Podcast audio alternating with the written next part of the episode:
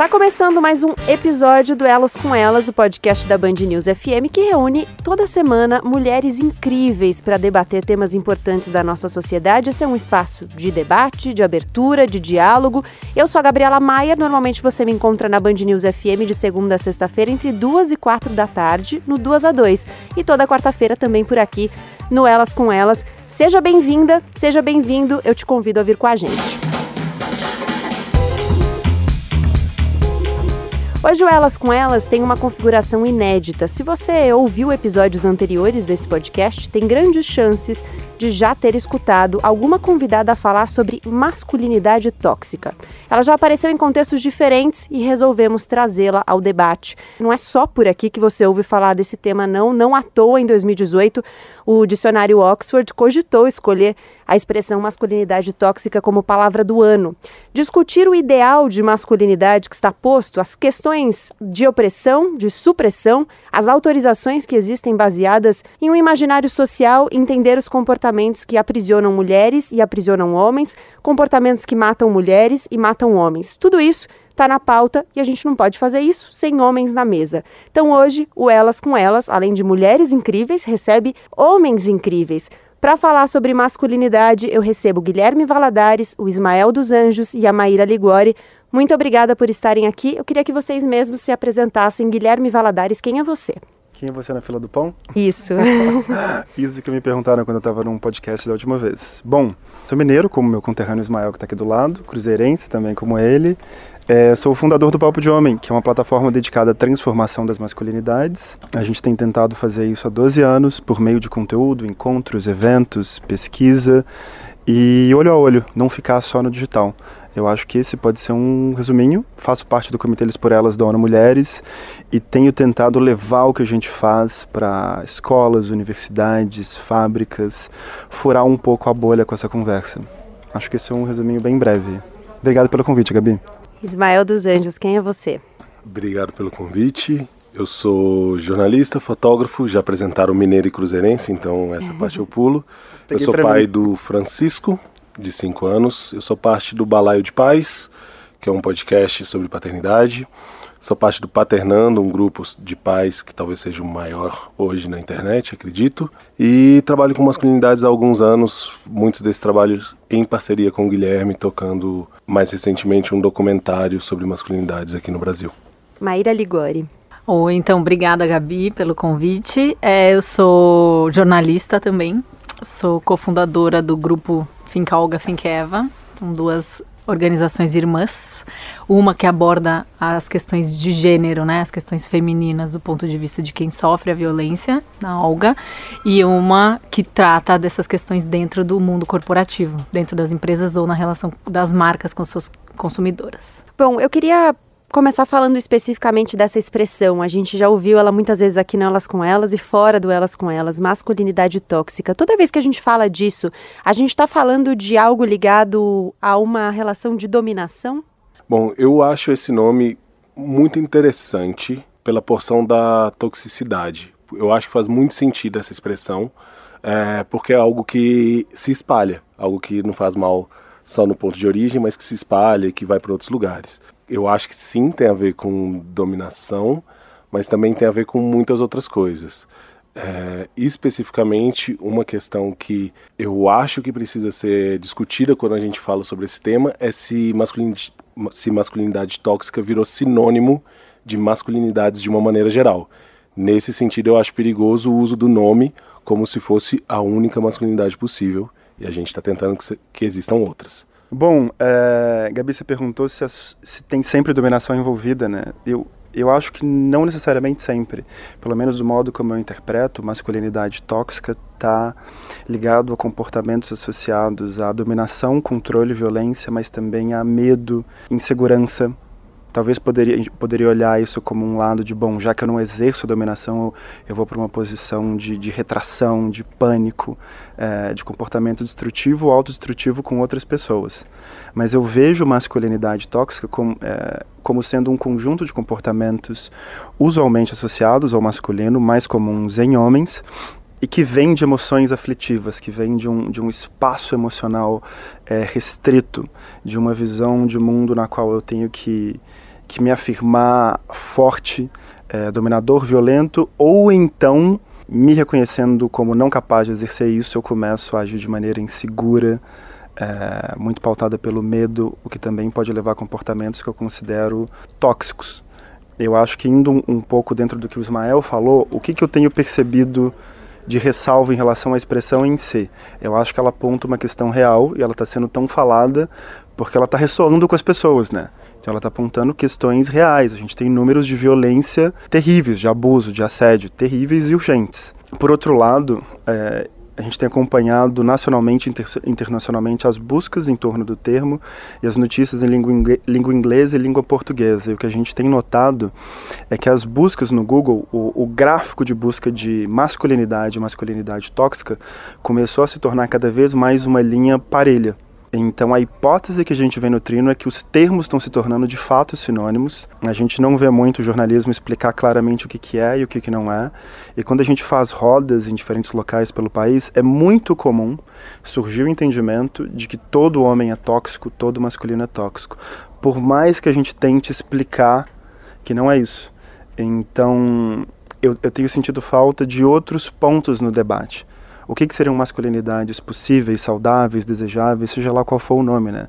Mas como que a gente pode compor o debate de maneira mais equilibrada e não tratar só do ponto tóxico, ruim e falho, que é necessário, mas eu tenho sentido falta da gente equilibrar um pouco mais a conversa com outras perspectivas e ser menos sensacionalista, talvez, ao tratar o termo, ser mais preciso, ajudar as pessoas de maneira mais didática a compreender o que, que é e o que, que não é. Até porque é difícil você convidar para o debate chamando sobre masculinidade tóxica quem você precisa que vá naquele Opa. debate. Hum, sim. Se já estão me chamando de tóxico antes de eu entrar pela porta, por que, que eu vou ali? Uhum. Então é, é bastante. Já quem disse... que conversa sobre masculinidade tóxica provavelmente é quem já é atingido ou quem já reconhece uhum. que aquilo existe. Quem vive aquilo dificilmente vai ouvir e vai querer conversar sobre com esse termo. Hum. Exato. Indo um pouquinho na linha Eu do vou que... até mudar o nome do episódio. Não vai chamar masculinidade tóxica, vai chamar só masculinidade. Uhul! Estamos aí no ativismo. Uma, mais uma coisa que no possa plural. ser masculinidades. Masculinidades. Isso, é, com certeza. seria mais com certeza. apropriado. Com certeza. Mas indo um pouquinho na linha do que o Gui estava falando, né, sobre esse, essa conversa ser mais complexa do que um um nome ou que já vem com julgamento, né? Uh, eu acho que esse é um termo que ele equivale, sei lá, o, masculino tóxico tá para o feminino objetificado. Né? Quando a gente olha, ah, isso é ser feminina, você está idealizando uma mulher objetificada, necessariamente. Ou uma mulher com menos voz, ou com menos desejo, ou com, com menos potência, ela é o, o aquele estereótipo. O masculino tóxico também é um, um estereótipo. Só que, como na sociedade as coisas operam assim, do mesmo jeito que a gente precisa combater os estereótipos femininos da mulher objetificada, o estereótipo do masculino tóxico também é algo que deve ser debatido e precisa ser com a profundidade que esse tema merece, realmente. Por isso que a gente falou lá, vamos falar de masculinidades, porque senão fica uma discussão rasa e pouco, pouco proveitosa, né? É. Super. Só faz, pegando uma carona aqui, quando a gente é chamada para os eventos cujo título é masculinidade tóxica, os homens não vão. Uhum. Ou vão os homens que já é o que a gente chama de convertidos, né? Os outros simplesmente não vão. Então acho que tem um pouco também da gente pensar quais linguagens a gente pode usar com mais eficiência em cada contexto, né? Porém, também, agora mais um adendo, uhum. existe uma questão muito importante que é a gente dar nome para as coisas, né? Uhum. E eu acho que até pouco tempo não se falava em masculinidade tóxica porque não se via essa toxicidade com tanta clareza. E agora a gente tem um nome para isso e é possível estudar e ir a fundo e levar toda uma conversa baseada em algo que hoje se pode perceber. É, eu ia falar justamente isso, até por ser uma pessoa que trabalha com a palavra, eu sou um pouco obcecada em nomear as coisas, uhum. e eu ia perguntar isso, se não é consequência de um processo de, de desvelamento, assim, né, de você conseguir enxergar algumas, é, alguns comportamentos ou, enfim, algumas construções sociais que antes não eram vistas. Uhum. Acredito que sim, mas faz muito sentido dentro uh, quando a gente pensa nos estudos de gênero, a maioria dos estudos de gênero que a gente conhece tem uma perspectiva feminista. Porque, é, assim como, vou dizer, como um homem negro, é, quando a gente vai falar sobre negritude, é muito caro para quem é o oprimido tratar sobre aquele assunto, estudar aquele assunto, tentar sair daquela posição. Então, eu acho que é, não é faz sentido porque as masculinidades não eram tão estudadas e estão sendo cada vez mais estudadas dentro das perspectivas de gênero, e eu acho que aí a gente precisou dar um nome. É, vai chamar de masculinidade clássica? Será que clássica compreende tudo que, eu quero, vai compreender o efeito do que isso causa? Então eu não tenho problema com o nome, inclusive acho que a toxicidade representa bem o que isso causa, é, como isso espalha nas famílias, na sociedade. Mas eu acho que é um, é um cuidado muito importante na hora da gente conseguir mudar de fato alguma coisa a partir daí, né? Pra gente não ficar só no nome e não conseguir é como mudança. o feminismo, né? Dependendo da audiência com quem eu vou conversar, não posso falar, oi, eu sou feminista. Porque Exato. eles já vão parar de escutar naquele a momento. A gente até trouxe aqui, a gente gravou um episódio do Elas com Elas, que o tema era como conversar com quem pensa diferente, e a gente usou a pesquisa feita pelo Instituto Avon com Papo de Homem, uhum. é, e tinha essa questão semântica mesmo. Então, quando você usava determinadas palavras, é, as pessoas eram menos abertas a construir pontes, né? A construir diálogo, do que quando você não usava essas palavras. E sobre terminologias e semânticas, queria convidar aqui a gente ouvir um áudio.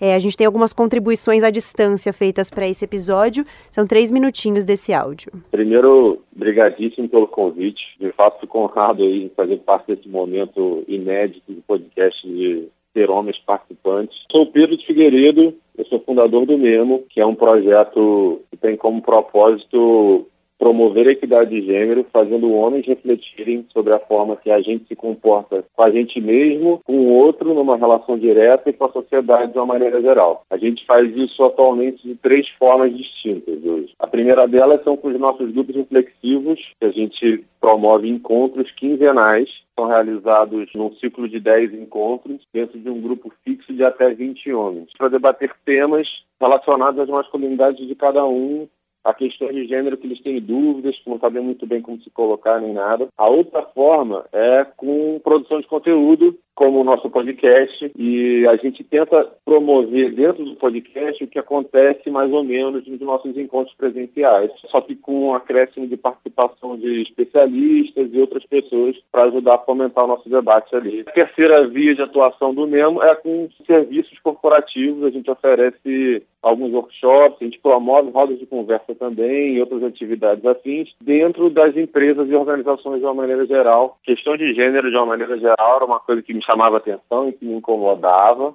Só que eu, acho que como boa parte dos homens, não sabia muito bem como me colocar e me coloquei por diversas vezes de maneiras equivocadas. Sei lá, tentando atuar no que a mulher deveria fazer ou deixar de fazer e coisas do tipo. Até que, como a gente costuma falar, a gente começou a ouvir de fato o que as mulheres estavam colocando pra gente. E para entrar nesse debate, a gente devia mais é falar com os nossos pares do que ficar falando sobre o que mulheres devem deixar de fazer ou não. Eu vi que era possível de entrar nesse debate de uma forma legítima de uma forma que não roubasse o lugar de fala, não roubasse o protagonismo da questão e me colocasse de fato como um aliado, que é rever o meu comportamento, né? E como isso poderia ser benéfico para mim também. Por que, que é bom falar sobre isso com outros homens, né? Tem algumas questões que nós homens não conseguimos falar com ninguém, né? Ainda mais com outros homens. Tem um participante do mesmo que fala que conversar sobre sentimentos e emoções entre homens é um ato revolucionário. A gente segue um, um padrão de comportamento né, que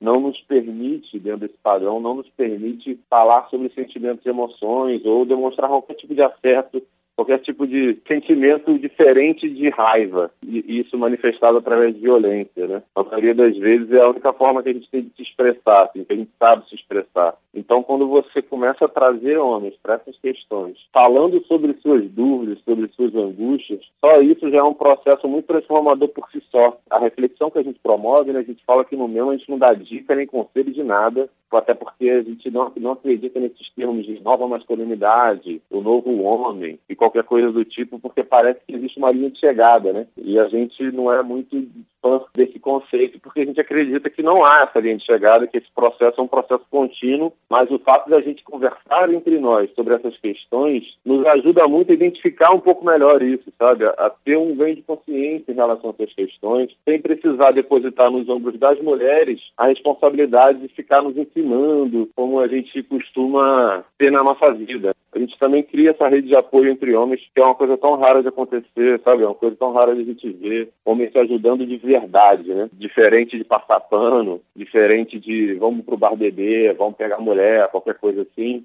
Bom, é, eu me inspirei no Mamilos, que é um outro podcast excelente, ouçam o Mamilos também, de trazer esse, essas perspectivas à distância, né? Pessoas que não podem estar aqui, mas trazem pontos importantes para o debate. Bom, o Pedro traz alguns pontos importantes. A gente estava falando da questão semântica antes, ele traz a questão uhum. da nova masculinidade, né? Ele diz que não acredita nisso porque não, não tem essa linha de chegada. É, mas ele fala muito também da conversa. E tanto o Ismael quanto o Guilherme são, para usar uma expressão que me faz sentir jovem, são hipsters desse assunto. Então, vocês falam de masculinidades, vocês falam de masculinidades muito antes de esse assunto estar tão em pauta. Como é que vocês acham que essa conversa caminhou? Eu acho que o tema está mudando muito, por exemplo. Quando o Papo de Homem surgiu em 2006, a gente não falava de gênero, a gente nem se entendia falando exatamente de masculinidade. Não tinha muitos artigos usando exatamente esse termo. É, a gente se achava não machista e era super machista. A gente se achava não machista porque, não sei, machista era quem batia, era quem ficava com mulher à força. A gente se identificava com uma coisa muito distante numa escala. Então a gente não tinha essa profundidade sobre o tema. O Papo de Homem surgiu de, de uma dor, de um processo de solidão e desamparo compartilhado por um grande grupo de homens de diferentes cidades e idades que se reuniram na internet, frustrados, sozinhos, ressentidos, por não conseguirem entender como, como ser homem. Então eu acho que o debate vem mudando profundamente. Não acho que o nosso encontro com o feminismo foi pacífico, porque a gente não entendia. Então a gente reagiu com raiva, com frustração, com não entendimento. E foram alguns anos ainda de, de cabeçadas até é, conseguir entender um pouco mais. Então a gente se sente num processo de, de escuta, de aprendizado. Quando eu digo a gente, é, é a comunidade de pessoas que faz o PDH e que convive, que colabora, que é um bocado de gente. Então para mim mudou completamente nesse período. É, não acho que a gente foi o pioneiro. Você pega o movimento Guerreiros do Coração, por exemplo, eles olham para isso há mais de 20 anos. Tem, tem um, um grupo de estudiosos acadêmicos, tem pessoal é, no Nordeste, o Gema Benedito Medrado, é, e uma série de outras pessoas que vêm olhando para isso, o Instituto Promundo, há mais de 20 anos. Então, se a gente vai ver uma cronologia, a gente volta um pouco mais, anos 60, 70, nos Estados Unidos tinha uma coisa do movimento de homens, mito poético, com Robert Bly, é, o livro João de Ferro. Então, uma coisa que tem dado alguns suspiros, alguns soluços e que agora parece estar ganhando um pouco mais de substância, não só no Brasil, mas ao redor do mundo também. Eu sinto ganhando um pouco mais de solidez, em especial quando a gente olha para o que a gente tem monitorado. Eu acho que essa urgência existe por conta do, do crescimento do movimento feminista nos últimos anos. É, no meu caso, veio daí. Veio de me relacionar com mulheres que não esperavam se relacionar com alguém parecido com o pai, ou parecido com o tio, parecido com os homens que as criaram. Eu quero outra coisa, senão é melhor ficar sozinha. E para mim, é, esse contexto veio disso, de entender. Eu também não me identificava com a maneira como eu fui criado, com, acho que relação com o pai é sempre uma questão que pega bastante, então eu queria ser diferente dele. E eu acho que a paternidade, no meu caso, serviu para alavancar ainda mais, porque sou pai de um menino de 5 anos e quando você olha para uma criança, é espelho, né? Você vê como você foi criado, você vê o que você está repetindo automaticamente, o que você não quer que repita. Você quer que ele tenha outro, outras escolhas, outras oportunidades, outras noções de mundo. E eu acho que a paternidade acaba sendo um gatilho muito importante, pelo menos nos grupos de, de, dos quais eu faço parte, mesmo do Papo de Homem, que eu já trabalhei bastante, ou no Balai, no Paternando. Muita gente chega, às vezes, com um empurrão da esposa, da mulher, da companheira, falando: olha, melhore dê uma olhada para isso aí. É, mas muita gente chega por se sentir perdido e sozinho. Essa, essa palavra que o Gui falou da solidão, eu acho que talvez seja bem marcante, porque os homens estão muito acostumados a falar bastante, mas dificilmente sobre o que realmente importa. Então, os homens estão acostumados em rodas de amigos a falar sobre futebol, sobre mulher, sobre trabalho, sobre carreira, dinheiro, mas ninguém vai falar sobre, putz, eu não sei como ser pai, eu não sei como eu falo com isso, eu não sei, isso daqui deu errado, e agora, o que, que eu faço? É, o Pedro eu... no áudio ele fala da questão das emoções, né? De uhum. falar das de emoções, sentimentos. Eu, eu sinto, para mim, esses gatilhos foram importantes e eu sinto que eles funcionam de maneira geral para a maioria dos homens, mais cedo ou mais tarde, até tem uma pesquisa anterior do Papo de Homem com a ONU Mulheres que mostra que alguns gatilhos como é, crise profissional, crise de relacionamento, uhum. é, paternidade, afeto, exposição ao sofrimento das mulheres ajuda que os caras tenham um gatilho para, pera, tem alguma coisa errada aqui, tem alguma coisa que eu não tá bem, deixa eu olhar para isso. Então, bom, sim, a gente chegou um pouquinho antes, mas talvez não antes o suficiente, porque essa urgência existe e eu acho que a gente precisa olhar cada vez mais. Já que você trouxe a questão da paternidade, eu, eu, tenho pensado muito sobre isso e lendo um artigo, inclusive no Papo de Homem, falando sobre a questão dos meninos e como os meninos têm sido criados. Eu fiquei pensando muito nisso. Em quais são os desafios que a gente tem pela frente, pensando nas crianças que, que são crianças hoje, né, meninos e meninas, para que os meninos também não se sintam nesse lugar em que a gente falava no início, é, em que a masculinidade é uma coisa só e ela meio que não serve. É, então, para que os meninos também se sintam motivados, para que não seja uma coisa só de as meninas têm que ser fortes e podem conseguir o que quiserem e os meninos negligenciados nessa criação. Como é que a gente faz isso? Poderia passar um, um textão aqui, mas eu não vou fazer isso. eu tenho dois filhos homens. Eu falo que são meus maiores projetos feministas, porque né, se tem uma contribuição que eu vou poder deixar, é a criação desses dois. O que eu sinto é, existe um contexto, existem, existem situações que são dadas e que às vezes são sutis e que você não, não percebe e muito menos controla. Para vocês terem uma ideia, meu primeiro filho, a primeira palavra que ele falou foi carro. A segunda palavra que ele falou foi azul. Eu, eu sou uma feminista profissional, é assim que eu pago os meus boletos e é assim que meu filho aprendeu a falar: carro e azul.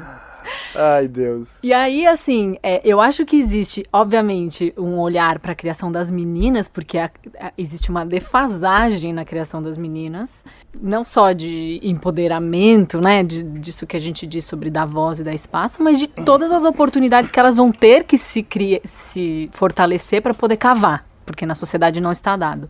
Para os meninos está dado. E aí o meu esforço nesse caso não é em ir contra a expressão de masculinidade dele, obviamente desde que isso se esteja num limite da, do que é saudável para ele e para o uhum. mundo, mas muito mais dele não crescer achando, porque ele é branco e porque ele mora no centro, que o mundo é dele. Tem um texto da Patrícia Frois também, da, que ela escreveu para Agora Que São Elas, há um, um, bom tempo já, que ela também tá, tem um menino, e ela fala, é, a meu maior desafio é criar meu filho mostrando para ele que o mundo não é dele. O mundo é de todo mundo. Uhum. Porque ele já está colocado no topo da pirâmide automaticamente. Então não dá para falar sobre criação de meninos e meninas sem fazer recortes, né? Então não dá para falar isso sem fazer recorte de raça, de, de contexto socioeconômico. Então é uma conversa que ela é bastante complexa. E eu acho que até a gente chegar nesse ponto em que a masculinidade vai ser sufocada e vamos criar meninos que não sabem muito bem, eu acho que ainda temos um caminho até conseguir chegar lá, porque é isso. Ao meu ver, a gente já tem um contexto que empurra essa, essa criança para esse lugar. Então, não, não acho que vai existir aí uma confusão de, meu Deus, que, que sou homem o suficiente, sou masculino. Acho que quanto a isso, não. E, e eu acho que o movimento feminista vai estar tá ali batalhando e cavando um espaço para que ele também possa ser o homem que ele quiser, né? Uhum. Que isso é bom para a gente, então para as mulheres. Então acho que é muito é, é uma conversa que eu acho que ela pode vir mais para frente. Eu acho que ainda temos um caminho até chegar numa confusão, por assim dizer, na criação dos meninos. Uhum. Eu, eu diria que a confusão existe, mas é diferente. A confusão com a qual eu fui criado e provavelmente o Guilherme foi criado foi meio de cumprir requisitos para tirar uma carteirinha de homem, né? Uhum. É, você tem que ser isso, você tem que ser aquilo, você tem que ser aquilo outro. Então, senão, forte, dominador, caça, sentir desejo sempre, senão você é menos homem, senão você não, não é bem-vindo aqui, você não faz parte desse círculo, você não vai andar com tais meninos no colégio e tal. Bom, eu estudei num colégio militar, então isso era ainda mais premente. Então eu acho que passa muito por não deixar chegar nesse ponto. Pelo menos é assim que eu vejo na criação é, do meu filho. Eu vou em duas abordagens. Um, tentar mostrar para ele que o que a sociedade ou o ambiente ao redor às vezes vai exigir dele. Relaxa, não tenta chegar lá. É até melhor se você não tentar chegar lá. Então acho que passa por ter uma noção de que nem tudo é para ganhar e perder, nem tudo é sobre demonstrar proeza. E uma coisa que eu acho que se a gente conseguir fazer um, um atalho, a gente nem vai precisar chegar no lugar da supressão ou não, é se a gente ensinar o que falta para os meninos. É, é, Hum. muito comum que os meninos sejam criados com uma noção de igualar cuidado e proteção. Então, proteger é ficar na frente do coleguinha mais fraco e basta. E a gente estava, inclusive, numa entrevista com a Raquel Franzin, do Alana, um tempo atrás. Ela falou que o cuidar acontece em três esferas e que normalmente a gente estimula nas meninas, desde a mais tenra idade, nos meninos não. Cuidar de si, cuidar do outro e cuidar do ambiente ao redor. Então, o que eu tento fazer em casa e o que eu tento espelhar nas rodas que eu faço parte, no- nas minhas redes de pais, é, um, cuidar de si. Meu filho precisa aprender a se vestir sozinho, a escolher a própria roupa, a se cuidar, Limpar escolher o pipi. limpar o pipi, saber tomar banho, escolher se quer cortar o cabelo ou não, não ser uma coisa que é a mãe ou o pai que decide, é, cuidar do outro. Cara, machucou um amigo correndo, o que for, cara, não é só terminar a sua corrida, você vai parar, você vai chamar um adulto que possa ajudar, você vai ser carinhoso, você vai perguntar. Tudo isso faz parte de ser gente. E várias vezes, durante anos, décadas, milênios, tem sido negado na formação dos homens que isso faz parte de, de ser uma boa pessoa. Ele está com outros objetivos, ele está numa linha de chegada, querendo chegar num lugar que quem vai para o topo da pirâmide chega, quem está embaixo talvez nunca veja. Então, a- o meu principal esforço é esse. É, se eu estabelecer os três cuidar, os cuidados, assim, se ele conseguir cuidar dele, dos outros e do ambiente ao redor, recolher brinquedo desde a mais tenra idade, fazer parte da, da comida lá em casa, fazer parte das compras, se ele fizer tudo isso e ele entender que ele não precisa ser o mais forte, o que ganha todas as corridas, que ele não é, não precisa tratar as pessoas de determinado jeito, que são coisas que fazem parte das masculinidades com as quais eu cresci, eu acho que já vai ser um, um- uma bela vitória. E deixa um legado também de, olha, pelo menos esse daqui já sabe, ou tá começando, eu brinco que é- a ideia é fazer ele começar na corrida um pouco mais frente do que eu comecei, assim. Vamos ver se dá certo.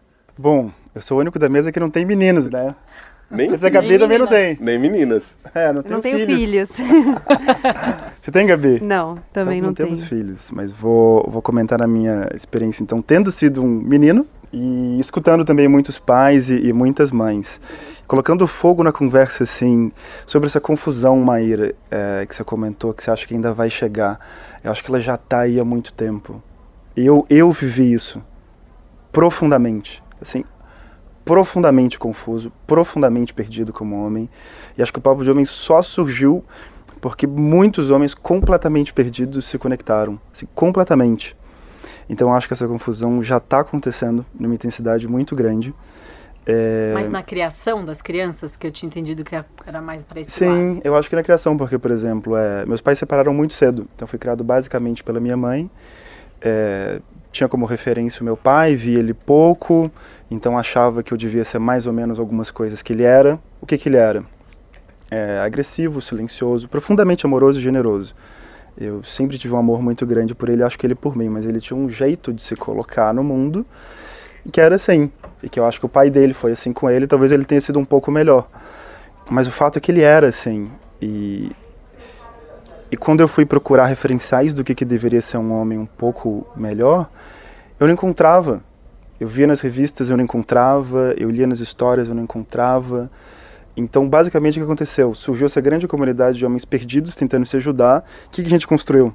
Mais confusão ainda. No início, a, a comunidade queria conversar de como pegar mulher, de como fazer mais sexo, etc. Por quê? Porque na nossa cabeça, e, e é louco, porque depois isso acabou virando um projeto de TCC, eu fui estudar um pouco mais sistematicamente, tinha um grande perfil, assim, era uma grande quantidade de homens, filhos de casais, divor casais divor- divorciados, tinha um certo perfil, assim, mais retraído, mais tímido, é, pais separados, uma confusão, não sabendo bem como exercer masculinidade, é, com, como lidar com isso no mundo. Então, nossa, acho que essa é a primeira coisa que eu queria dizer. Eu vejo essa confusão acontecer muito. Quando eu vou nas escolas hoje conversar com os meninos, assim, tá na cara deles. Na cara. O mais comum de eu escutar nas rodas dos meninos é o seguinte: eles dizendo que nunca tiveram a conversa que a gente teve na roda. E é uma conversa simples sobre amor, sobre afeto, sobre ser homem, ser mulher, responsabilidade, corpo, sexualidade, desejo, agressividade. Conversa simples. Sei lá, uma conversa que eu queria ter tido quando eu tinha essa idade e nunca tive. E aí, voltando um pouco no lance de masculinidade tóxica, de novo, eu acho que nomear é excelente. Tô contigo, Maíra, e contigo, Isma, nisso. Eu acho que uma questão é como é que a gente está usando isso que a gente deu nome e ao que exatamente a gente está dando nome. Porque se eu chego para ter a primeira conversa sobre masculinidade com meninos que nunca conversaram sobre isso, o que, que, será que fica na cabeça dele? Se a primeira conversa que alguém tem com ele sobre masculinidade é sobre masculinidade tóxica. E a gente está fazendo pesquisa sobre isso e a grande maioria dos meninos não conversa sobre o que significa ser homem até os 18, 20 e poucos anos. 80% deles diz que o principal referencial de masculinidade é o pai, e só 15% deles diz que em algum momento da vida conversou com o pai sobre o que seria ser homem. Então é a imagem do pai, é o que ele acha que o pai é. É o que ele acha que dele, o pai né? é, mas ele não conversa com o pai sobre isso. Então tem esse imenso silêncio, esse abismo de silêncio é, nos meninos e nos homens. Eu fico pensando em termos da criação deles, como que a gente pode fazer para romper isso e oferecer narrativas bonitas, construtivas. Para mim, uma grande narrativa bonita de ser oferecida é a narrativa do cuidado. Por exemplo, eu quando eu lembro quando eu era pequeno, eu pensava jamais quero ser professor. Quando eu era adolescente, eu, eu achava fraco. Eu vi os professores da escola serem meio humilhados e feitos de bobo. Hoje eu amo dar aulas, conduzir grupos, eu amo me ver em posições de cuidado, eu amo ser cuidado e cuidar, mas durante muito tempo eu achava que eu não devia estar nessa posição. Então eu acho que oferecer essa grande via para os homens, olha, vocês podem cuidar, cuidar de si, cuidar dos outros, cuidar das outras, é uma grande narrativa. Eu acho que a gente está oferecendo para as mulheres uma abertura de narrativas fantástica, né? Você pode ser presidente, CEO, astronauta, você pode ficar em casa, você pode fazer o que você quiser para os homens eu não vejo ainda estabelecido essas narrativas do futuro. Por exemplo, em relação ao cuidado. Você se tornar um grande cuidador ou um cuidador de onde você quiser é maravilhoso. Mas é porque eu acho que seria uma coisa importante assim de ser oferecida. Concordo, mas aí eu acho que tem uma coisa que tem a ver com não estar tá sendo oferecido para quem e para quais homens, porque uhum. quando a gente pensa, por exemplo, nessa questão das as mulheres exigiram esse espaço estão uhum. exigindo cada vez mais poderem ser astronautas, uhum. presidentes, o que for. É, os homens que já têm esse direito, que já estão nesse poder, que já são o topo da pirâmide, no caso homens brancos, héteros, é, ricos e tudo que vocês já sabem, é, eles têm medo de perder esse lugar. Para homens negros, a gente nem sabe que esse lugar existe ou esse lugar não parece real. Então, é, eu concordo demais com a coisa de oferecer outras possibilidades, de entender que cuidado é possível, de entender que, cara, pode um. não existe, ou sei lá, você vai chegar na primeira posição, vai olhar e vai. Pera, o que, que eu faço com isso? Mas eu. Eu entendo que sei lá, até na conversa de masculinidades mesmo, a gente precisa sempre fazer o recorte de com quem que a gente está falando, porque Concordo. com a gente fala bastante da masculinidade como um gênero de extremos. Porque a gente ouve falar muito dos homens no poder, os homens no poder, os homens no poder, e é verdade. É, só que os homens que estão no poder são homens muito específicos. Então, quando você pensa, ah, mais de 80% dos CEOs, é, 85% do Congresso Nacional, cara, você conta nos dedos quais são os homens negros que estão nessa posição. Uhum. E aí, quando você vai contar os homens que mais matam e mais morrem, os homens que estão presos, também tem, tem recorte de raça, são homens negros que estão ali. Então eu acho que, por exemplo, quando eu penso na perspectiva, nessa perspectiva de masculinidade, com o viés da negritude, eu penso que a gente precisa primeiro explicar para esses meninos que eles é, têm direito a ficarem vivos, têm direito a existirem, que uma, a maneira deles existirem é, não é uma afronta, não é um, não é um problema, e a partir daí a gente consegue é, falar sobre essas outras coisas. E aí podemos ter homens diferentes, porque a minha sensação hoje é que essa conversa nem tem como chegar lá, porque quase, para citar um meme, é tipo um sem tempo, irmão, sabe? Uhum. Não, não, dá para eu Exato. olhar para isso. Então é. é. meio, é meio doido, porque a gente está falando sobre isso, é um recorte de privilégio grande a gente olhar para isso às vezes eu fico muito animado porque quer dizer, não, se eu chegar lá antes e, e ajudar nesse recorte, a gente vai dar um salto. E outras vezes é tipo, ai. É... Cansado. Eu acho que tem também uma coisa que voltando para a história da criação dos filhos, né? De que esse essa confusão principal vai acontecer quando eles não tiverem o topo da pirâmide em que se uhum. espelhar. Daí, de novo, eu estou fazendo recortes de privilégio, uhum. claro. Mas é, enquanto essas pessoas não reconhecerem esse lugar, né, esses homens brancos, héteros, ricos, não reconhecerem esse lugar de privilégio, eles vão continuar ali. Sim. E para todos os outros homens, eles ainda vão ser a referência, causando todas as dores e trazendo todos os, os problemas que isso carrega. Então, quando eu disse, eu super entendo que é um, uma revolução muito grande uhum. essa confusão dos papéis do, da masculinidade de como eu me coloco no mundo sem ser sem repercutir sem uhum. é, perpetuar essas violências do meu lugar de fala eu tenho a sensação de que isso é uma revolução imensa uhum. mas eu também vejo ela como um pouco lenta se a gente olha como, como a sociedade inteira está uhum. estruturada e aí isso também tem a ver com a luta feminista Sim. né a uhum. gente quer estar tá lá no topo para as meninas poderem olhar para a gente lá, na, lá em cima e a gente não vai chegar tão cedo enquanto esses caras não saírem, porque só tem um lugar no pódio. E alguém sempre que. Vou citar um pensador, Guilherme Valadares, que sempre diz que só existe um lugar, no, três lugares no pódio. É, um no topo. E, e todo o resto. É, é e, e é sempre curioso observar como, quando a gente está disputando esse lugar no pódio, ou no topo da pirâmide, como cada um quiser chamar, tem uma reação muito brutal. É, as pessoas que estão lá hoje, estão ocupando esse espaço, elas não estão estão simplesmente esperando outras pessoas chegarem para ocupar esse espaço, elas reagem. Uhum. É, e aí, quando a gente traz essa conversa,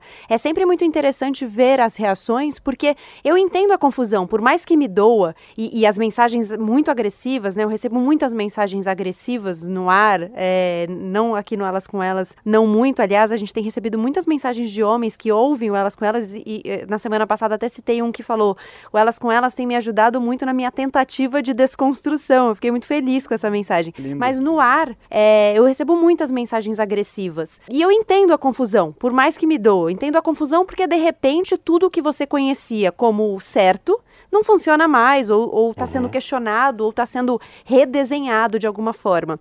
E sobre isso, eu queria trazer mais uma participação aqui à distância, mais uma contribuição para o nosso debate, que é uma das formas como essa reação vem, não necessariamente nesse modelo, mas acho que é uma discussão importante para a gente fazer também. Meu nome é Thales Furtado Mistura, eu sou psicólogo, psicanalista, sou mestre pela Faculdade de Saúde Pública da USP e eu trabalho, eu desde 2011, coletivo Feminista Sexualidade e Saúde, que é uma ONG né, na região de São Paulo. Eu sou coordenador do Núcleo de Masculinidades e o principal projeto do nosso núcleo é o Grupo Reflexivo para Homens Autores de Violência contra a Mulher. É um grupo que existe desde 2009. A gente tem parceria com o primeiro juizado de violência doméstica intrafamiliar da Barra Funda. Nós atendemos homens que são encaminhados pelo judiciário, homens que foram autuados pela Lei Maria da Penha. Eles podem ser absolvidos ou condenados. Porém, existe essa possibilidade que a própria Lei Maria da Penha prevê de uma maneira um pouco vaga, digamos, mas a própria lei prevê um trabalho com homens, porque a gente acredita que a, as maneiras, somente as maneiras punitivas, não são necessárias para dar conta, para abranger essa, essa complexidade toda. Pensar o porquê que ele cometeu a violência, ele rever os seus modelos de masculinidade, ele entender o que aconteceu de fato. E os nossos resultados são muito bons, né? A, a taxa de reincidência da Lei Maria da Penha, como um todo, é 75%. E a nossa taxa de reincidência, assim como outros grupos, fica do nível de 5, 6%. O nosso grupo é feito por pelo menos dois facilitadores, pessoas que coordenam os grupos. São duas horas por semana. O homem tem que participar por ao menos 16 encontros. O nosso compromisso com a justiça é somente enviar para a justiça a presença deles, né? Que ele participou, não existe nenhum tipo de relatório, nem nada. Até porque uma coisa sigilosa é para é a pessoa se abrir, para colocar as angústias, para falar e a partir daí pensar, né? Assim como Simone Beauvoir disse, né? Ah, se nasce uma mulher, faz uma mulher. O homem é a mesma coisa, né? O homem se faz ao longo, historicamente, não só, não só da vida dele, mas historicamente. A gente pensa que os, as formas de socialização na nossa sociedade para os homens são formas muito pobres, né? Os modelos de masculinidade são modelos dicotômicos de masculinidade, né? Ou ele é o, forte, ou ele é o fraco, ou ele é o garanhão, o pegador, ou ele é o gay, ou ele é tudo ou ele é nada. Não existe muitas possibilidades. Hoje em dia, nós homens estamos distantes dos modelos que nos foram ensinados. E a violência entra justamente aí. Violência entra como uma uma tentativa de recuperar um poder que está sendo ameaçado. É, os homens, quando estão angustiados, eles não falam. E eu sou psicanalista, como já falei.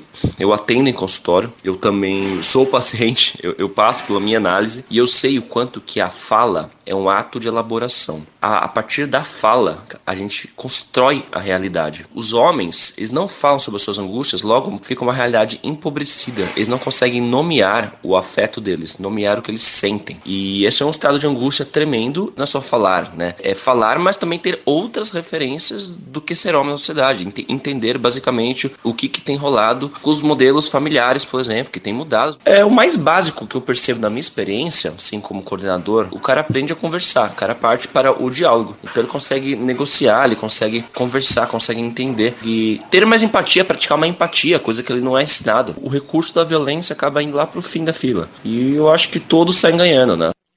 Bom, em determinado momento da conversa, o Guilherme citou os índices que a gente tem de agressões, de violência, e o Thales traz esse ponto de vista de que a violência, ela é várias coisas, né? Nunca uma coisa só, mas ela é também uma reação a essa ameaça ou essa tentativa de redesenhar as coisas, de sair do lugar.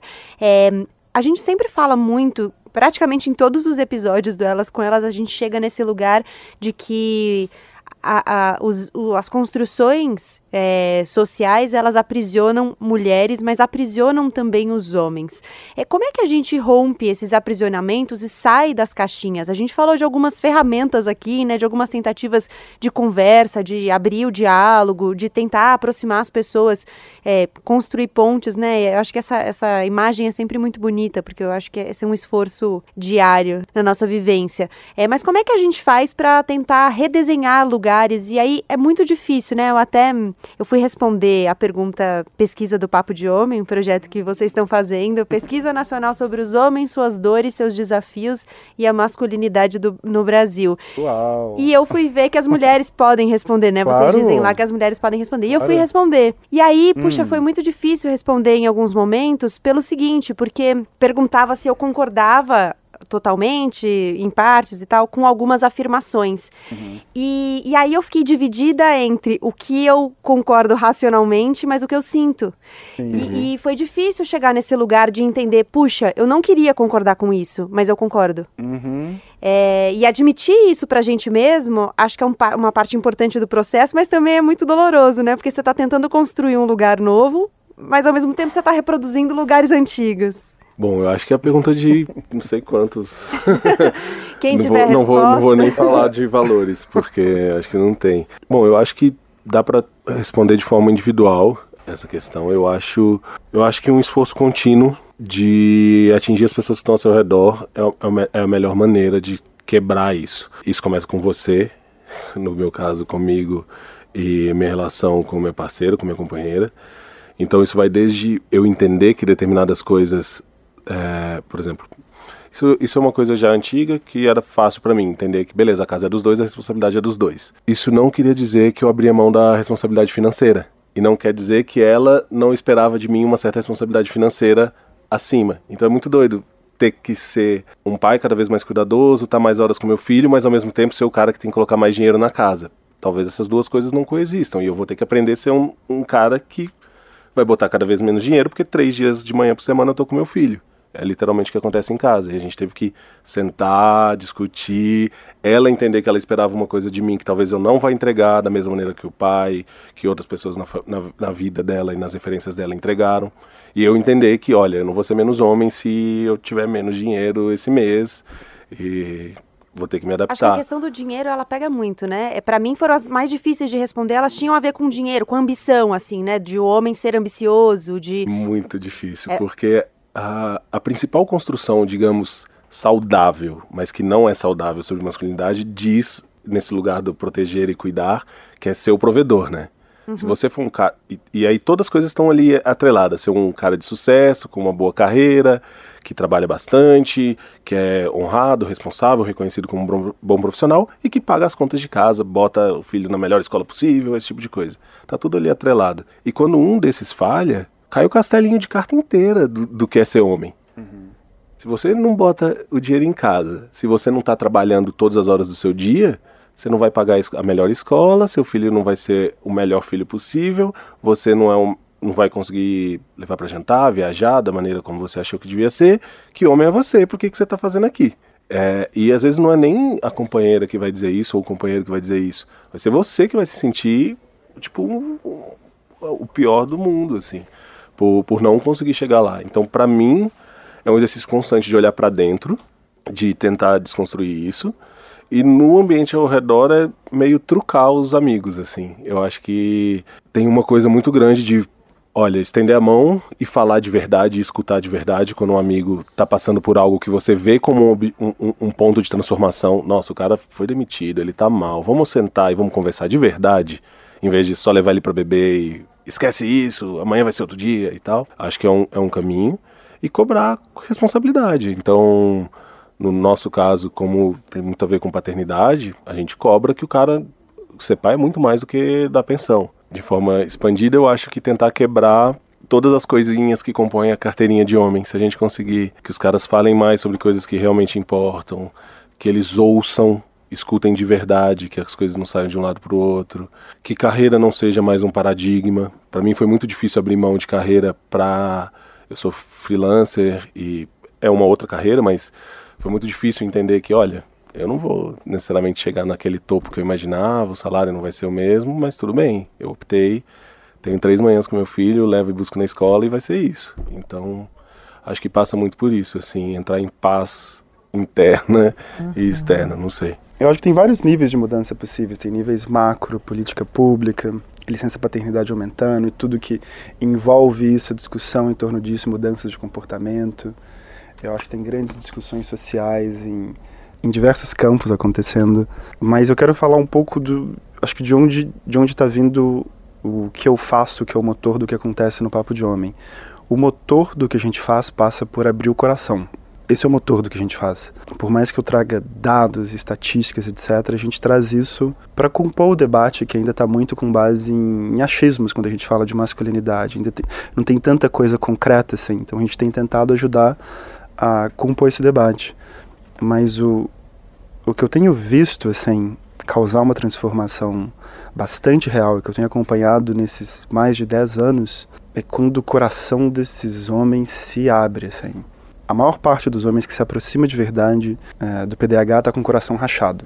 Rachado pela vida, por ressentimento, por violências que cometeu ou que sofreu. Está com o coração rachado, assim.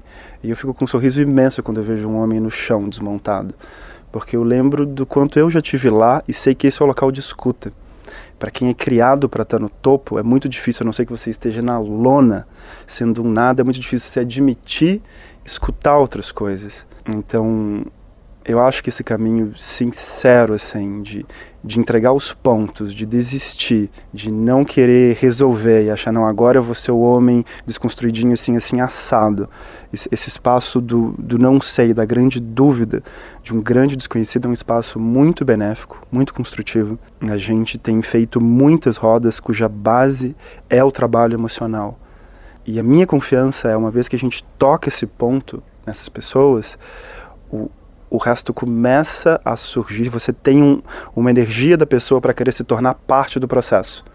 E não só aceitar como se tivesse sendo uma criança que tomou um pito, mas ele é se porque torna. senão vira só formato, né? Replicar é, formatos sabe? do que é esperado atualmente. Eu aprendi na empresa, agora a regra da empresa é essa, a regra na escola é essa, a regra não sei o que é essa. Como, como, é, como é que esses caras podem entrar, igual as mulheres já estão, com, com tudo de coração. Então acredito. Como se a vida deles dependesse disso, porque. Porque depende, depende. disso. Porque depende, é. depende disso. Acho que é uma conversa muito sobre liberdade, sobre responsabilidade. Liberdade de ser uma pessoa muito mais livre e ampla do que um caixotinho. E responsabilidade de não ficar aí vendo o mundo passar, vendo violências acontecerem e ficar omisso e silencioso. Então são duas palavras que estão muito vivas para mim nesse trabalho com o masculino. Liberdade, de um lado, mostrar o, o quanto se tenha a viver a mais, e responsabilidade, de não ficar numa posição infantilizada, de omissão e de silêncio. Uhum. Silêncio é uma questão, né, Gui? Uhum. É... é muito comum quando a gente fala de restrição emocional, tem uma para a gente não falar que não bota uns números, né? Você falou. Tem, tem uma questão chamada lexitimia, é, e que basicamente diz que os homens não sabem, 80% dos homens sofrem dessa condição e não sabem reconhecer ou expressar os sentimentos. E pensa 80%, é, 4 em cada 5. Então, se a gente conseguir quebrar isso, homens que sejam capazes de saber o que estão sentindo e conseguir colocar isso de uma maneira evidente, com calma no mundo, já vai mudar muita coisa. É, em determinado momento da fala do Tales, ele diz que essa, esses homens com os quais ele trabalha, que são homens que foram enquadrados na Lei Maria da Penha, eles não conhecem outro caminho que não a violência, e o trabalho do grupo é exatamente no sentido de criar uma, um espaço de conversa, justamente por isso, porque eles nunca aprenderam a nomear. Violência então, é linguagem. Exatamente. Você não tem um nome para aquilo, você precisa colocar aquilo para fora de alguma forma, e você não tem recursos de referência, de construção mesmo da sua, da sua, da sua afetividade, né? Da, da sua sociabilidade também, porque muitas coisas do círculo social eles não conseguem, da convivência social eles não conseguem nomear, e o trabalho é muito nesse sentido. E ele fala, inclusive, de nomear coisas que eles nem sabiam que existiam das masculinidades, porque quando eles chegam lá, eu tive até uma conversa fora do ar com o Thales já, e, e, ele me falava como quando os homens chegam nesse grupo, no geral, eles acham que só tem dois jeitos de ser homem. Ele até fala um pouquinho aqui, né? Que, que é tudo muito dicotômico, ou é A ou é B, ou, ou você é tudo ou você é nada. E lá no grupo, eles vão entendendo que tem nuances, que tem vários tons ali, é, de, de, masculinidade e acho que conversa com o início da nossa conversa, né? Que a gente até brincou com o nome do podcast, de falar de masculinidades, porque tem vários jeitos de ser, né? Dentro dessa conversa sobre mudança e solução, né? É, eu, sei, eu tô vivendo, eu tenho dois filhos pequenos e estou vivendo essa questão da maternidade muito forte, muito presente hoje. E eu antes colocava a paternidade como sendo uma questão, um ponto de revolução, que ele pode causar uma, uma mudança importante. Porém, eu acabei de aprender com o Ismael que, na verdade, não é a paternidade, mas sim isso ampliado para uma, uma noção de cuidado. Quando o homem assume esse lugar e esse papel de cuidado de si, do outro e do ambiente, como você colocou, eu acho que existe uma possibilidade de entrar em contato com o humano. Sim. E de, com o humano, ele sim, reconhece sim. o humano uhum. também. Então, acho que aí a gente tem uma possibilidade imensa de transformação. É, e é um, é um lugar de dúvida, sei lá, eu fico falando de mim, às vezes, dando exemplo, não porque eu acho alguma coisa importante, mas para me implicar na conversa. O Ismael estava contando agora de uma dor dele, eu comecei a chorar aqui, ninguém viu. Comecei a pensar na minha vida, etc. Não sei, em outros momentos eu jamais faria isso. Eu teria um, uma barreira tão grande que não ia nem sair isso. E, e eu acho que viver isso também traz a gente para muitos espaços de não saber. Porque eu fico pensando, agora o que eu faço? Eu engulo o choro, eu choro mesmo, eu choro rapidinho e limpo. O que, que eu faço? O que, que eu faço com esses sentimentos que estão vindo à tona? E é esse espaço um pouco de, de abrir o coração, sabe? De não saber, mas não de um jeito Haribo ou hippie. De um jeito muito pé no chão e muito aterrado. E eu concordo demais com você, Maíra. Eu acho que esse espaço do cuidado, homens cuidando, é revolucionário. Pelo menos a maneira como isso está me tocando cada vez mais é assim, uou! Wow! E eu vejo outros homens vivendo isso. Eu vejo a maneira como Ismael cuida das pessoas. Eu fico emocionado. Hum. Ismael é um grande cuidador. Cuidando do filho, cuidando da parceira, cuidando do pai, cuidando da mãe. Eu tenho visto ele de, visto ele de perto há muito tempo. Eu fico emocionado. E acho que isso é uma revolução. É sim. Obrigado. É, o que o Gui está falando é porque o que eu falei fora do ar eu acho bom contar. Então, nos últimos meses minha mãe estava hospitalizada, então eu e meu pai e uma tia principalmente, mas duas tias é, também. A gente se revezou nos cuidados. Então minha mãe ficou 217 dias internada antes de falecer e a gente, a família tava com ela 24 horas por dia. Então era um turno de 12 horas e bom, eu dormia quatro noites por semana. Então quatro noites por semana com minha mãe, mais as noites em casa com meu filho e com minha esposa. Então e tentando trabalhar, tentando botar as coisas em dia, mas estava falando que eu aprendi muito com meu pai. Que antes disso eu fiquei muito tempo, há pouco mais de um ano, um ano e meio, a gente ficou uns seis, sete meses sem falar, por ele discordar de umas coisas que para mim são condições sine qua non do homem que eu sou e quero ser, e que para ele achava que eu estava fazendo demais ou coisas do tipo. E nesses últimos sete meses eu vi ele sendo tudo isso. Então, sendo um cara que não saiu do leito, do lado do leito da, da esposa por nenhum motivo. Então, acho que exemplo conta muito. Sim. Como os homens tendem a não falar muito, a não refletir muito.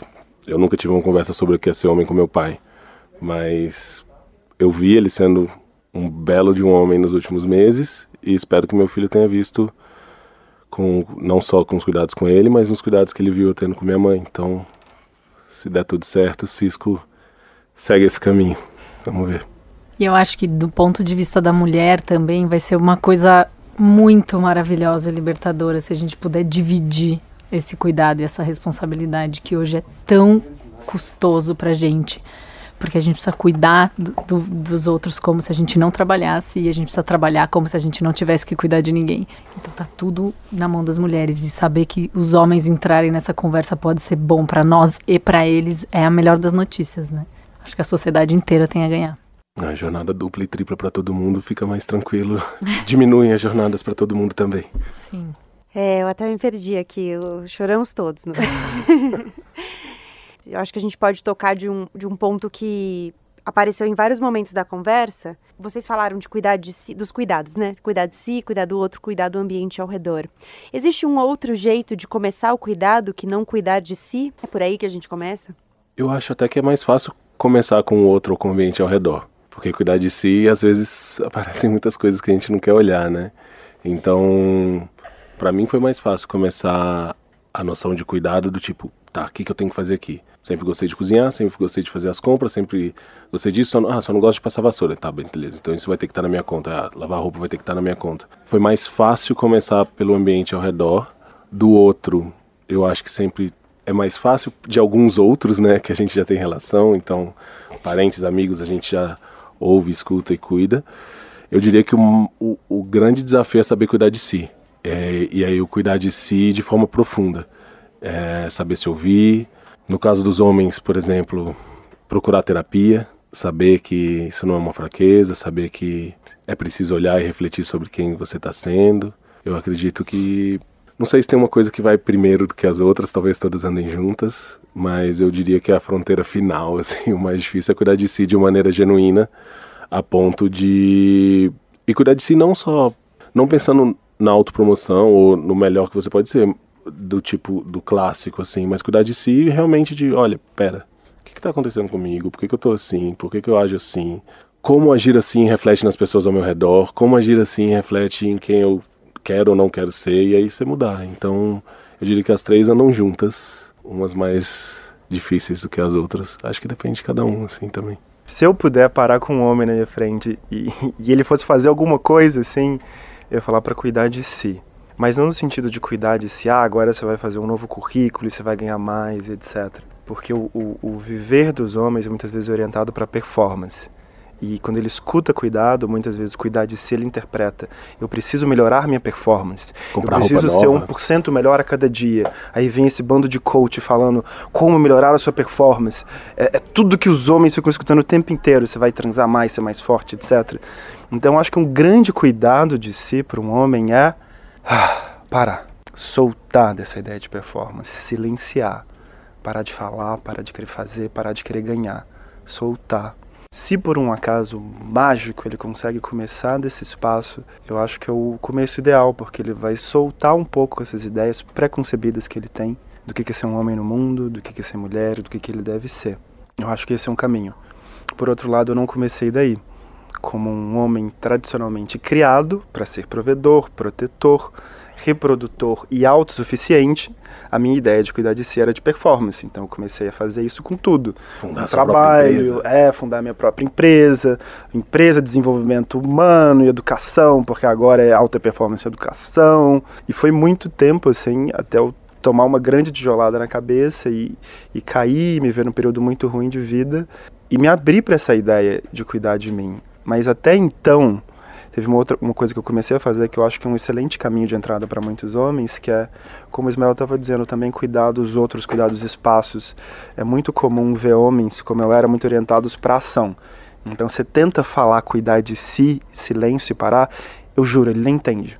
Eu não entendia. Se alguém falasse comigo em compaixão e silêncio, eu não entendia. Não, não eu escutava, eu entendia as letras, mas eu não compreendia o que era aquilo e pior, achava que compreendia, o cúmulo da arrogância. Então, enquanto o homem está no alto dessa arrogância e confusão, às vezes você pode ir dando ações intermediárias para ele. Vai cuidar da casa, vai fazer o mercado, vai limpar. Tem uma prática... Isso é coisa de homem. Coisa, ações mão na massa podem ser, sim, na minha visão, um bom começo para ele ir orientando a energia dele de fazeção para coisas mais adequadas, construtivas, equitativas. Tem uma prática que eu acho que conversa com as duas, que pode ser chame um amigo, um dos melhores amigos, e fale uma coisa que você não falou com ele.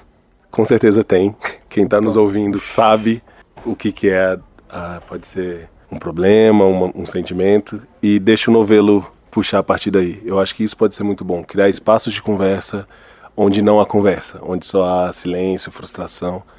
Ajuda muito conseguir falar verdadeiramente sobre algo que você guarda dentro de você, assim. E grande chance das coisas se colocarem em movimento, grande chance da, do amigo escolhido uhum. se identificar e soltar outra coisa. Uhum. Eu acho que isso, isso ajuda bastante. Pelo menos Nossa. eu tento não me boicotar nesse sentido. Toda vez que eu sinto vontade de não falar sobre alguma coisa, eu meio que, nossa, agora que tem que falar mesmo, porque tem um gatilho aí de esconder. Super. Eu acho que o exercício do Isma pode ser o seguinte, né? Meio que, cara, fala do seu principal obstáculo pro seu melhor amigo. Nossa, o que eu vejo de homem que não faz isso, eu não fazia isso. Louco, né? Mas, Maíra, Gabi, vocês escutando a gente falar essas coisas aqui, faz sentido ou vocês acham que a gente tá. Claro que viajando? faz, eu vejo vocês como que que pessoas. Acham? É normal. É, acho bonito, inclusive, que vocês possam acessar isso, na verdade. E é, eu acho que faz sentido também porque conversa muito com o momento das mulheres, né? As mulheres, elas estão numa luta em que elas sabem onde elas querem chegar, mas muitas vezes a gente também não tem as respostas para o caminho, né? Então você falou muitas vezes, Gui, de admitir não saber é um. É um uhum. é, tá tudo bem não saber. E acho que as mulheres também, muitas vezes não sabem. E às vezes vão por um caminho e veem que, puxa, não tá funcionando por aqui. Acho que ao invés de aproximar as pessoas, eu tô afastando as pessoas, talvez eu tenha que tentar outro caminho. Acho que a gente também tá procurando procurando respostas e caminhos possíveis, né? Aqui mesmo, no Elas com Elas, no início do, do Elas com Elas, eu abria o programa falando: esse é um, o podcast da Band News FM feito com mulheres, por mulheres, para mulheres. Mas eu, eu, percebi que não é para mulheres e que eu falar para mulheres, eu, eu tô eliminando um monte de gente que pode ouvir, que talvez precise ouvir. precise ouvir, que seja legal, que ouça e que eu não quero que essa pessoa se sinta excluída, sabe? Então eu, eu, mudei, agora eu falo que recebe mulheres incríveis aqui toda semana, porque eu acho que também tem uma coisa muito forte de construção de rede. A gente faz isso muito aqui, né? E, e fora daqui. Então é construir redes, encontrar outras mulheres. É, eu até falo que é, eu brinco com as convidadas que quem vem aqui tá para sempre na rede, porque eu vivo mandando mensagem pedindo dicas de outras mulheres para falar de outros assuntos. E, e, eu até pensei muito sobre a rede enquanto vocês falavam, Sim. porque acho que é uma tentativa, essa, essa abertura de diálogo é também uma tentativa de construir rede, né? E eu vejo como a rede faz diferença para tanta coisa. É, uhum. Você falou da paternidade no episódio que a gente gravou aqui sobre maternidade solo. A rede, a rede das mulheres era, era o, a base do, do Uhum. funcionamento. E, e, em tudo, é que nesse episódio foi muito forte porque tinha uma questão de você olhar para outro ser que apareceu ali na sua vida e você falar: o que, que eu faço agora? E como a rede faz diferença, é, as mulheres que têm uma rede de apoio e as que não têm uma rede de apoio, enfim, estão em lugares muito uhum. diferentes. Uhum. E, e ter uma rede, acho que faz toda a diferença seja as mulheres construírem uma rede ou os homens construírem uma rede. Uhum. Não, e voltando para o tema do cuidado, né? A rede de apoio das mães solo são outras mulheres. Por que não incluir homens nessas redes? Por que, que a uhum. gente não cogita deixar nossos filhos ao, aos cuidados do avô, em vez de uhum. ser da avó, sempre? Uhum. Né? Isso é uma coisa que é impensável até hoje, mas acho que é uma coisa que precisa fazer parte das conversas, né? E entender que talvez o jeito de cuidar do avô vai ser diferente do que você gostaria, mas olha, Exato. deixa o avô crescer junto também. Perfeito. Que eu acho que rola muito no ambiente da paternidade, rola muito isso, assim. É do jeito certo e do jeito errado. E vários homens, eu já ouvi isso várias vezes, de ouvirem, ah, isso tá errado, o cara não vai tentar mais. Não, não sei fazer, não é meu.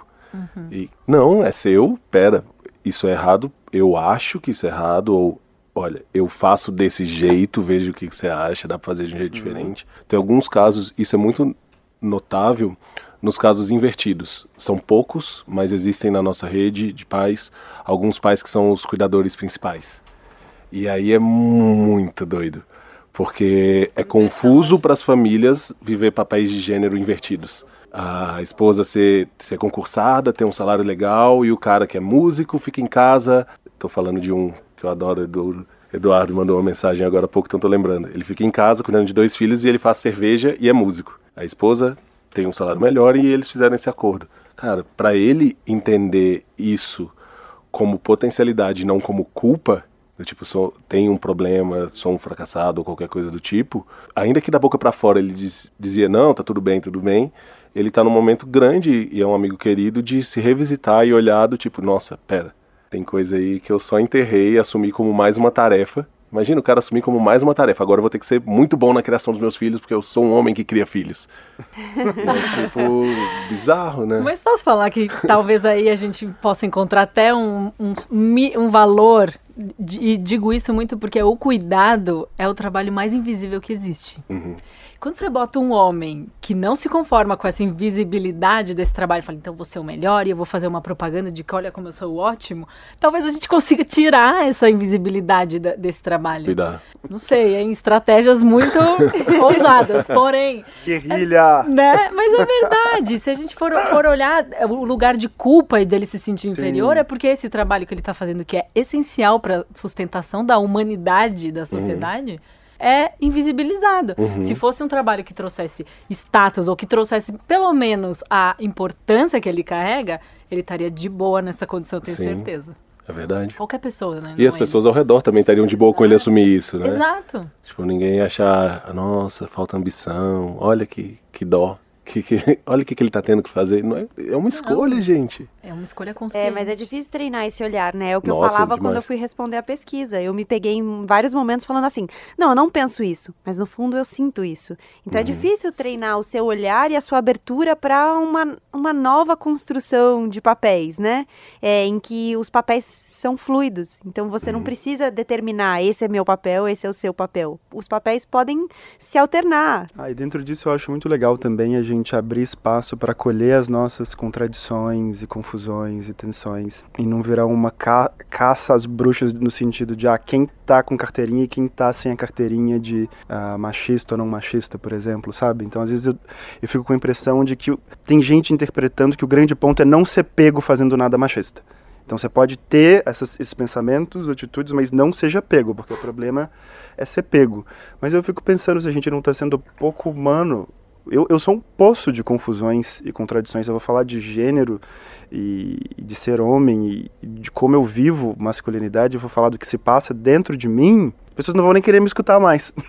automaticamente perder o respeito. Mas aí o que, que eu faço com isso? Se toda essa confusão acontece, se manifesta dentro de mim, eu vou simplesmente fingir que isso não está aqui? Então, sei lá, um assunto que eu acho interessante. É, se discute muito agressividade. Eu adoro brincadeiras brutas. Adoro brincar de luta, adoro acampar, adoro coisas meio brutas assim. Não é que eu vou machucar ninguém propositalmente, né? Numa luta, às vezes até sim, no sparring, etc. Mas é uma coisa que eu gosto, é um tipo de expressão que eu gosto. Eu acho que é possível viver isso, por exemplo, dentro do campo das artes marciais de maneira construtiva, respeitosa, digna. Como é que a gente pode olhar para coisas, é, predisposições e tendências que a gente tem dentro de nós, ou que eu tenho dentro de mim como homem, e direcionar isso de um jeito bom, como é que eu posso ver alguém que está agindo de um jeito que eu acho tosco e não querer chamar essa pessoa de um monstro, mas meio que acolher ela e não acolher sendo condescendente ou fazendo vista grossa, mas acolher entendendo que acolher não significa que eu concordo com o comportamento dela.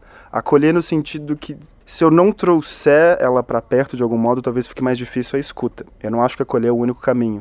É só um, um caminho específico que eu tenho tentado trabalhar, né? Tentar se aproximar das pessoas e ter empatia ou ter a compaixão que eu gostaria que algum dia eu tivesse sentido comigo, assim. Então eu penso muito nessas contradições e confusões que a gente vive aqui. Estava falando da pesquisa, né, Gabi? Um monte de gente tem dito isso, que na hora que vai responder lá, que vem essas contradições. E eu acho legal poder falar disso, dessas arestas, a gente não ficar aqui só num papo de especialistas sem se implicar. Porque parece que a gente é alguma coisa que não homens e mulheres que estão vivendo esse, essa confusão, né? Eu me sinto, uf, nas trincheiras, assim, porque cada vez que eu escuto uma coisa nova, estou escutando vocês, escutando Maíra, escutando, eu me sinto implicado na conversa. Eu acho que esse é o caminho, né? Porque se eu ficar olhando isso só como um cientista, eu não estou me colocando dentro, aí eu estou achando que eu já estou feito, que eu já estou resolvido, e não é o caso. Então, se eu estou me implicando, eu seguidamente me vejo nesses papéis de confusão, contradição e não saber. Bom, acho que esse é um bom jeito da gente caminhar para o fim. O Elas com Elas sempre termina com um convite, e eu, o convite que eu faço nesse episódio é para que a gente acolha as nossas dúvidas, mas para que a gente também acolha as diferenças. É óbvio que a gente tem que lutar pelo aquilo que a gente acredita, mas é bom a gente também pensar em que momentos a gente precisa criar redes só de mulheres, criar redes só de homens, ou criar redes que incluam homens e mulheres para que a conversa aconteça entre todo mundo. Um convite também para que a gente olhe o outro entendendo que está todo mundo num processo de mudança. E às vezes a gente vai se deparar com dificuldades maiores ou menores, mas que está todo mundo lidando ali com uma certa insegurança e cada um vai reagir a essa insegurança de uma forma diferente. Então, para que a gente possa também escolher maneiras aí e caminhos e ferramentas para lidar com as nossas inseguranças, para que elas saiam da melhor maneira possível, sejam expressadas da melhor maneira possível e para que não atinjam o outro de forma violenta, para que a gente consiga fazer com que as nossas inseguranças não sejam a expressão violenta que a gente muitas vezes vê por aí, que a gente encontre outros caminhos para colocá-las para fora, para se aproximar do outro e para criar redes. As redes são sempre bem-vindas.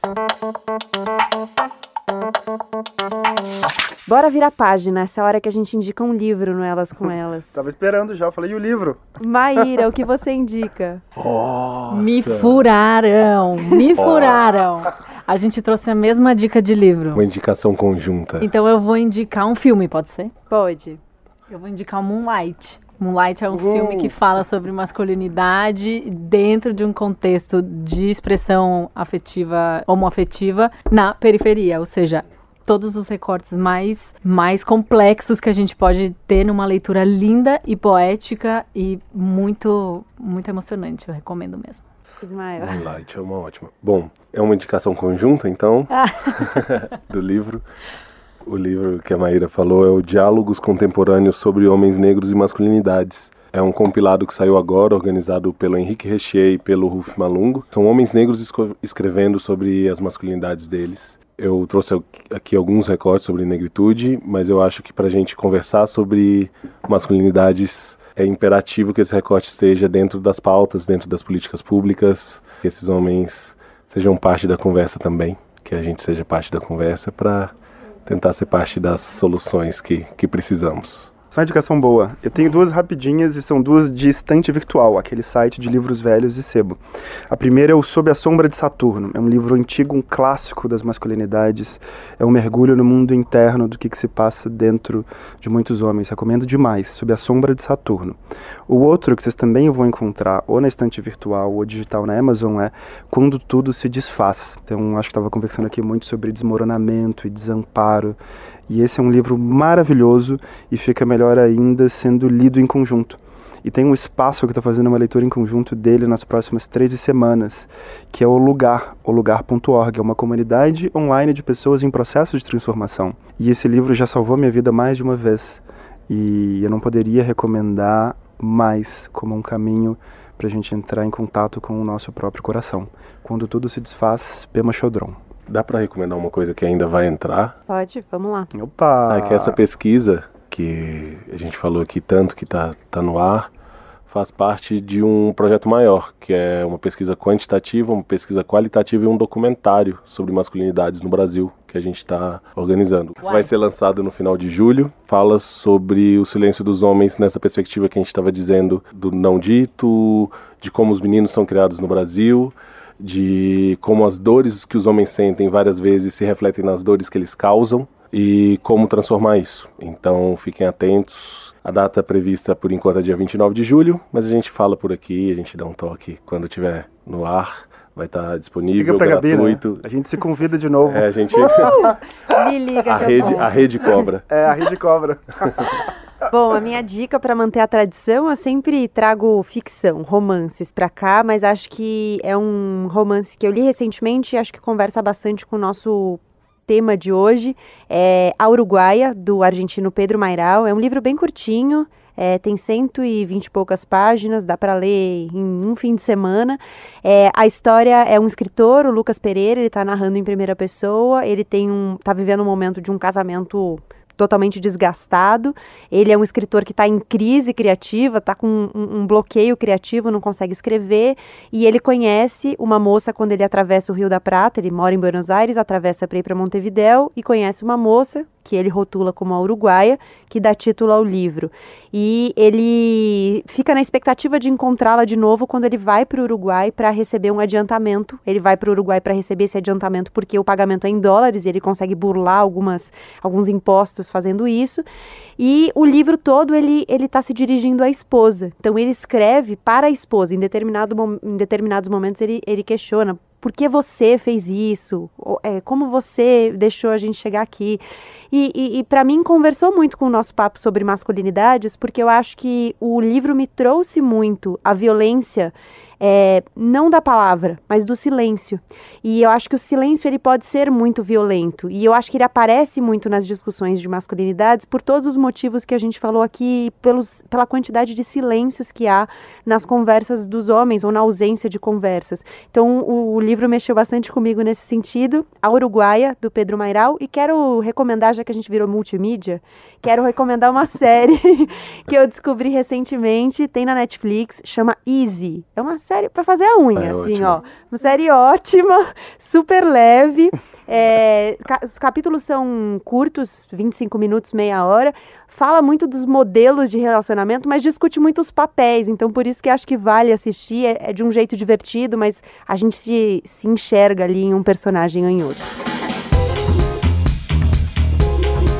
Chegamos ao fim de mais um Elas com Elas. Eu quero agradecer todo mundo que mandou mensagem no e-mail elascomelas@bandnewsfm.com.br, pelas nossas redes sociais, redes sociais da Band News FM ou as minhas no meu Instagram arroba Gabriela Semayer, sempre olho lá as mensagens.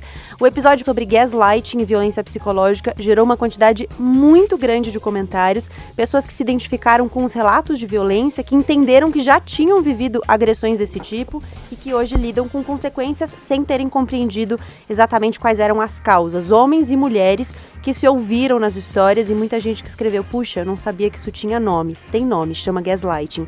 Fiquei feliz também com mensagens de psicólogos e psiquiatras que escreveram para Elas com Elas dizendo que compartilhariam conteúdo porque era importante na conversa sobre saúde mental.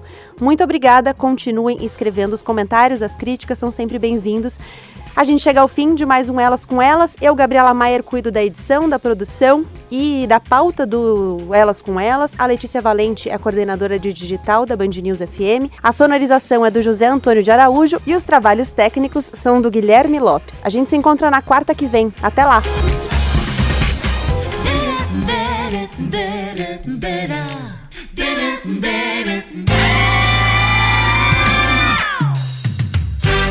Elas com Elas. Na Band News FM.